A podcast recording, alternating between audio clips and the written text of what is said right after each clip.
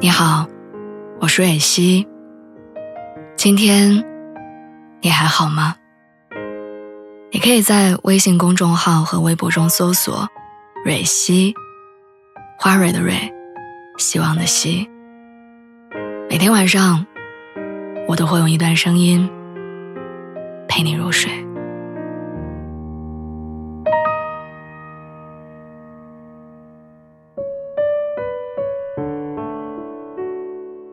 前段时间，我看到柳岩在节目里，声音哽咽的谈起了自己的父亲。他说他一辈子只见爸爸穿过两次西装，一次是爸爸妈妈的结婚照，一次是他在帮爸爸妈妈办的婚礼上。那天办完婚礼回去之后，他爸爸一直穿着西装舍不得脱下来，还说：“等你结婚的时候，我再穿。”后来一个月过去了，柳岩的爸爸因为胃癌住院，一直到去世，他也没有等来穿着西装送女儿出嫁的那天。节目里，柳岩哭着说：“如果照片里的人都在，该多好。”我们经常说下次怎样怎样，可是我们永远不知道，就是那个不经意的瞬间。我们就和一个人见完了最后一面。我姑姑在去世的前一天傍晚给我爸打电话，说：“哥，你来看看我吧，我有点想你。”但是因为天色很晚了，而且我爸还有一些事情没有做完，于是答应他忙完手头的事情，第二天一早去陪他吃早饭。那时候姑姑已经在病床上躺了将近两年。病情反反复复，大家都习惯了他偶尔孩子气的粘人，没有人期待他会突然好起来，但也从来没人想过他会突然间离开。就是在那个晚上，他没有来得及跟任何人说再见，就永远的离开了。那是我长这么大第一次见到我爸哭，他把脸。埋进大大的手掌里，不断的问自己：“你到底是有多重要的事情要忙？”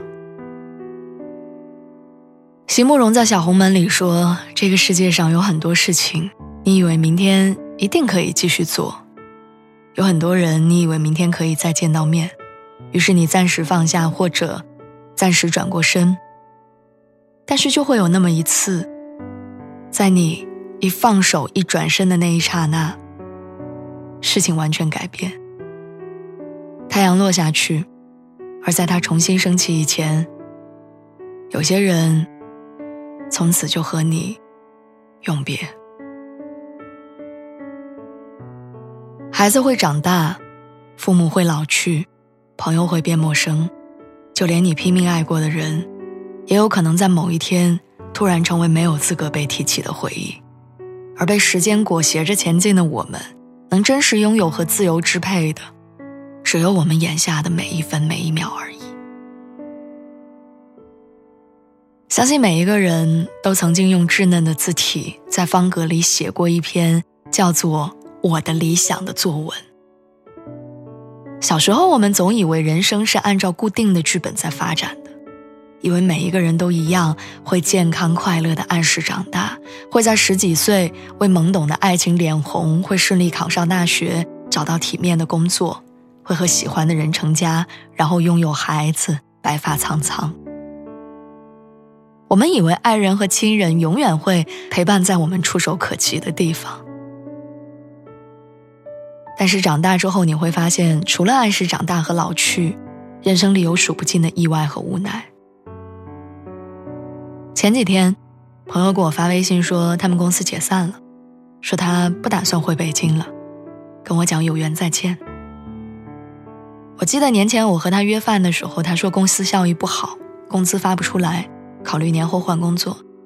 他当时还开玩笑说要找小哥哥多的公司，顺便解决终身大事。我们当时还约定说找到新工作的那天，要替他庆祝。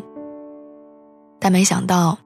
一场疫情打乱了所有的计划，他被困在武汉出不来，公司举步维艰，老板宣布解散。他以前总觉得，人要为自己活着，不能听爸妈的安排。可是这段时间的种种，让他更加明白生命的脆弱和人生的无常。我劝他说：“武汉到北京没有多远，以后总有机会见面。”但其实自己心里也明白，成年人嘴里的“有空多联系”，只是告别的一种委婉表达方式。没有共同的环境和话题，再好的感情，也会变成只是在朋友圈里默默点赞。无论在感情还是生活上，人生的各种选择里，希望我们都不要太贪心，也不要太犹豫。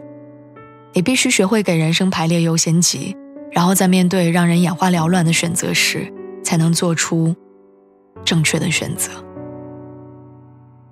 尽管人生难免遗憾，但相信用力珍惜过的人生，遗憾总会少一点。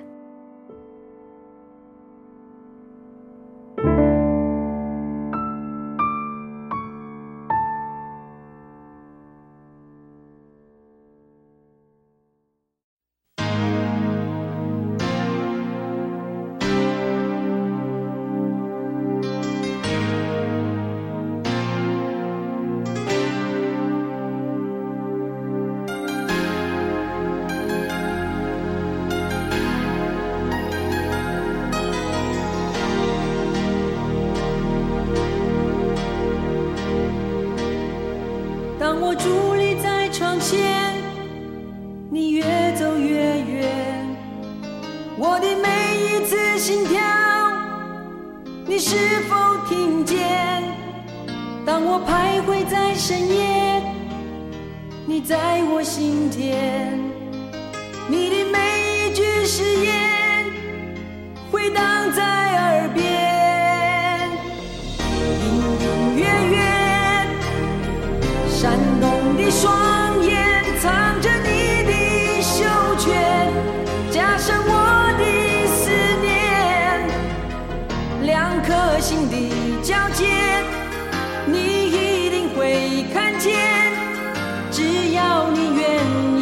相见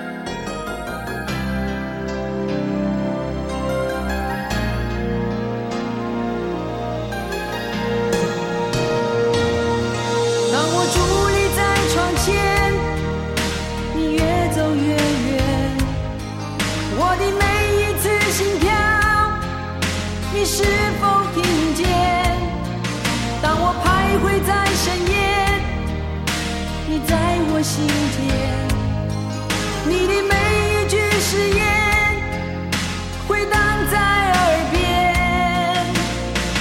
隐隐约约，闪动的双。